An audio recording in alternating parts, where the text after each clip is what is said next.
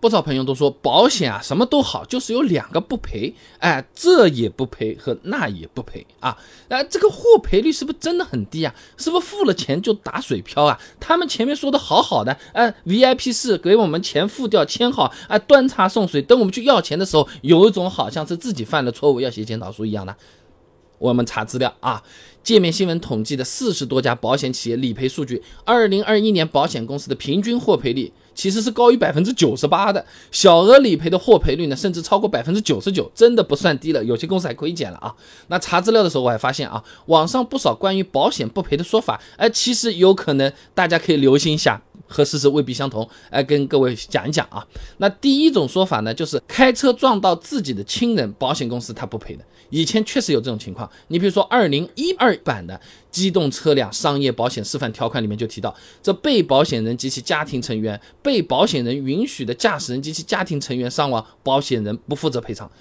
不用记的，说人话。就是我们开车撞到自己家里人，保险一分都不赔。哎，你万一你是故意的呢？你万一故意把你自己的儿子撞死，想要赔点钱嘛？哎，他那个逻辑那个时候就长那样啊。那岳卫、周星等人发表在期刊《法律适用》上面有篇论文，《机动车商业第三者责任保险中家庭成员免责条款的效力问题研究》上面他说啊，这家庭成员免责条款与第三者责任险向受害的第三人提供基本保障的本意相冲突，违反了民事活动应当遵循的。公平互利的法律原则。简单讲，我们开车撞到的，即使是亲人，从事故本身的角度来看，他也是个第三者。哎，如果就因为是我们的亲人，他就不赔了，显然是有违三者险设立的初衷的。就好比我们读书，总不能因为有个亲戚在这个班上面当班主任，我们就要避嫌，他就不能读书了？呃，他他他。他要去去省外读书了，没有这种道理的啊！所以说这个免责条款，早在二零一四版的机动车商业保险示范条款上就已经被删掉了，这个说法也过时了啊！那我们接着讲啊，开顺风车，哎，如果出了事故的话，保险也是不赔。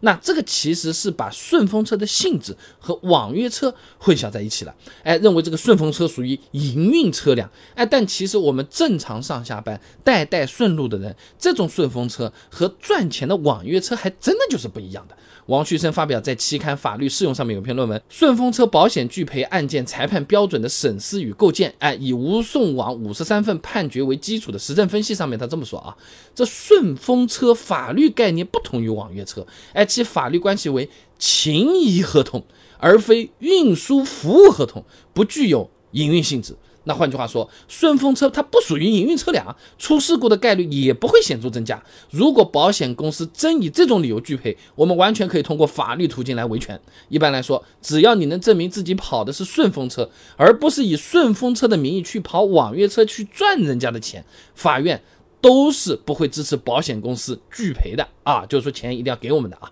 那开头的那个资料讲了，哎，这获赔率挺高的，什么百分之九十八、百分之九十九啊，啊，但并不是百分之一百，也就是说，保险公司不赔的情况，它也是确实存在的。哎，接下来我要讲的就是属于那这百分之一、百分之二不赔的事儿了啊。那驾驶人本身违法行为，比如说什么醉驾、毒驾、无证驾这种啊，保险公司拒赔的想都不想啊。那参考中国保险行业协会发布的《机动车商业保险示范条款（二零二零版）》啊，它里面有很详细的解释的。驾驶人在交通肇事逃逸、饮酒或吸食、注射毒品、无证驾驶、驾驶与准驾车型不符的情况下，无论任何原因造成被保险机动车的任何损失和费用，保险人均不负责赔偿。非常好理解吧？你本身这个驾驶行为就违法了，这个时候你还让保险公司负责赔钱，不公平、不合理，法律也不同意啊。那接着来讲第二个，呃，改变车辆的使用性质。这怎么理解啊？你比如说啊，你本身投保的时候，你的保费是按照我们自己开开的那个私家车来算的，对不对？结果呢，你去跑网约车了，哎，开黑车去了，那出事故的概率就是显然会增加的。保险公司他肯定也不干了嘛，你要按照商业，那我要给你按照营营运的算钱啊，对不对？那王鹏鹏发表在期刊《重庆大学学报社会科学版》上面有篇论文的《论网约车危险显著增加与保险法应对》上面说啊，这投保车辆用途呢是保险人危险判断的重要要素。隐含着对投保车辆的使用强度、频率以及时间等重要信息。那这投保人在违反保险合同约定的情况下，改变了这个投保车子的用途，对原有危险共同体啊是不公平的。打个比方啊，就好比我们买了台电脑，是不是啊？原本呢是用来 Excel 啊、PPT 写文章，这办公室办公的。结果你拿去呢是挖矿的，结果呢不到一个月，这个电脑挖的烧起来了，这个不能用了。你跟商家说你这个电脑质量真的不行，我要去退货，那人家肯定是不给咱们退的啊。那第三种情况接着讲，发生事故后没有及时报保险，保险公司也有可能会拒赔啊。那我们这里的保险法。第二十一条规定，投保人在保险事故发生后，应当及时通知保险人，故意或者因重大过失未及时通知，致使保险事故的性质、